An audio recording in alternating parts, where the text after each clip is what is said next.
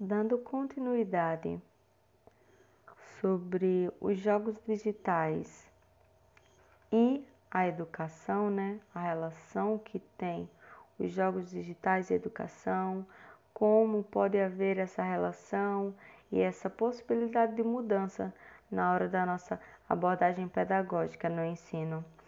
Então, é, muitas vezes os jogos digitais eles são vistos como algo mais descontraído, como algo mais é, leve e relacionado à distração, como algo simples, como algo que resolve os problemas. Porém, o professor Valente, ele aborda também um pouquinho essa questão. E ele diz o seguinte, né? Que os jogos digitais não devem ser encarados como uma solução mágica para a educação.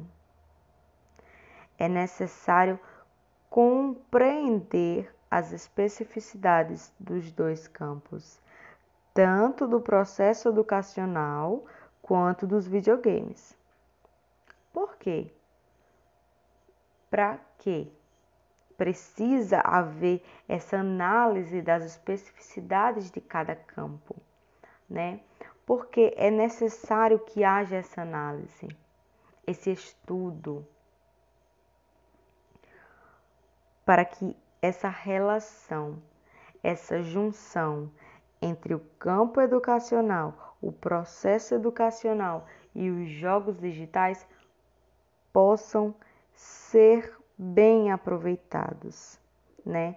Que essa relação ela seja estabelecida de forma proveitosa, né? Assim, sim, agindo como ferramenta transformadora na hora da nossa abordagem pedagógica, né?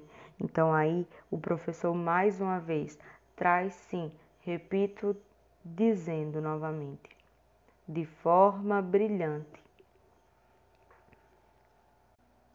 Como podemos relacionar jogos digitais e processo educacional, né?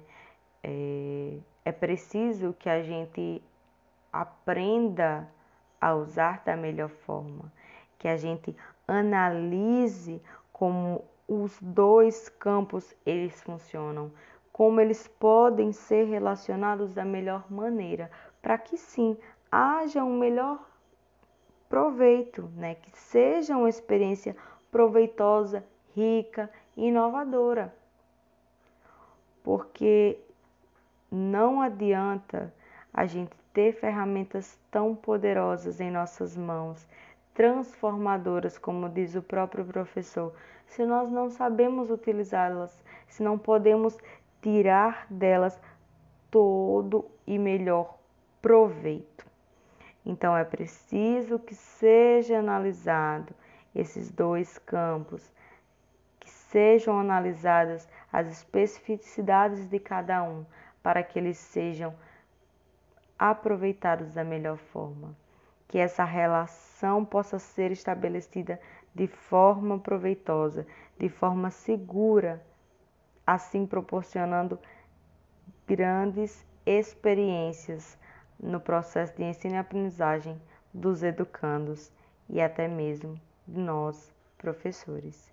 E é com esse essa conversa que nós encerramos o episódio de hoje. Até o próximo!